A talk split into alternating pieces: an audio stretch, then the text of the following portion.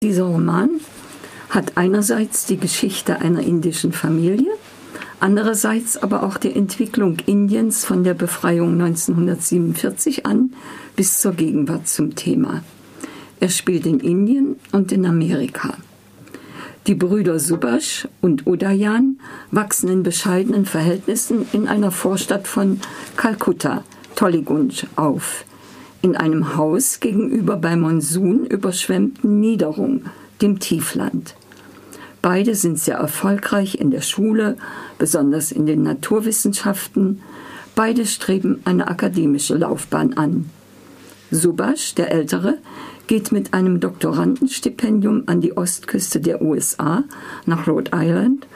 Udaya, nur 15 Monate jünger, wird Lehrer an einem College in Kalkutta.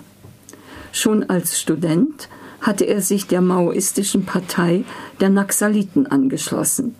Jetzt führt er ein Doppelleben und beteiligt sich heimlich an Terroranschlägen gegen den postkolonialen Staatsapparat, der nichts für die verarmten Bevölkerungsschichten tut, zum Beispiel für die Arbeiter in den Teeplantagen Darjeelings.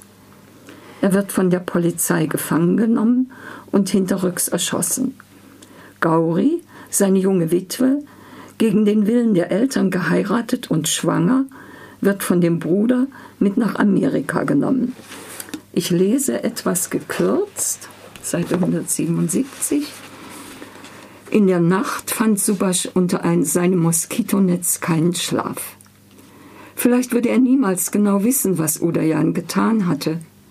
Gauri hatte ihm ihre Version erzählt und seine Eltern weigerten sich darüber zu sprechen.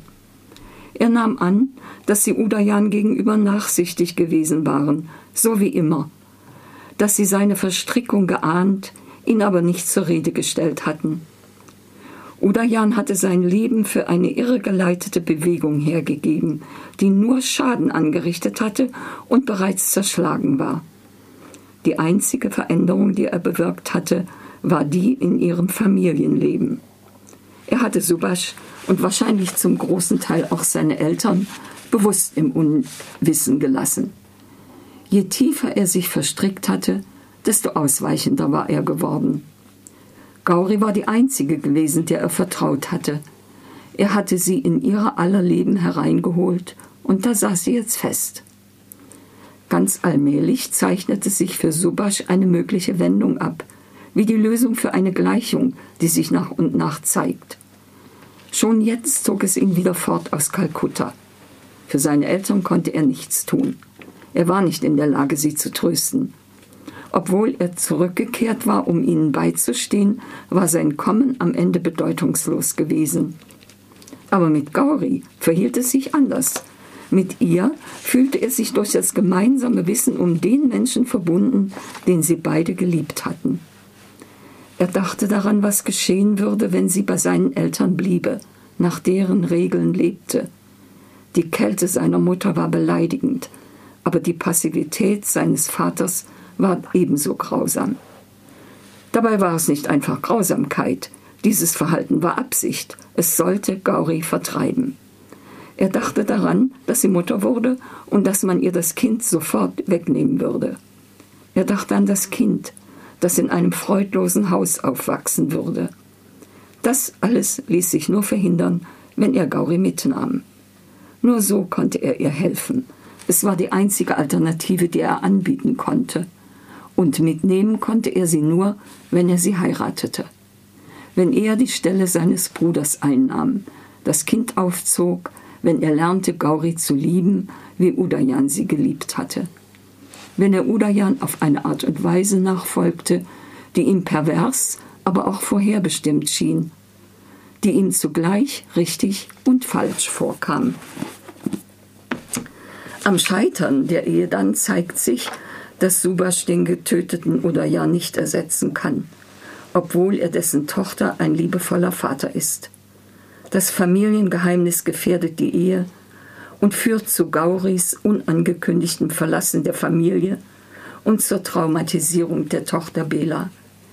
Erst nach Jahrzehnten sagt Subash seiner Tochter die Wahrheit und es kommt nach einem Bruch zur Versöhnung mit dem Vater und eine Akzeptanz der wieder aufgetauchten Mutter als Großmutter für Belas Kind. Dieses fast Happy End kann einem dann doch etwas märchenhaft vorkommen. Der Roman fasziniert durch seine Gegenüberstellung beider Kulturen, der des postkolonialen Indiens, durch revolutionäre Unruhen und Migrationsbewegungen erschüttert, und der des akademisch geprägten Lebens an der Ostküste Amerikas, zu dem Subash nie wirklich Zugang bekommt. Bei Besuchen Subashs oder auch Gauris in Indien werden die Veränderungen deutlich, die das Land erfährt. Das oft überschwemmte Tiefland gegenüber der heimatlichen Siedlung, in dem der Bruder Udayan sich vergeblich vor der Polizei verborgen hatte, ist trockengelegt und mit Häuserblocks bebaut. Moderne Einkaufszentren und Hotels säumen die ehemals grüne Straße zum Flughafen.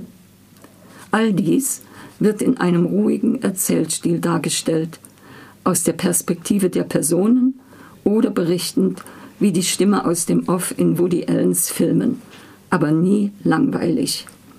Jumpa Lahiri, Das Tiefland, Rowold 2014, 522 Seiten, Taschenbuch 10,99 Euro aus dem Englischen übersetzt von Gertraude Krüger.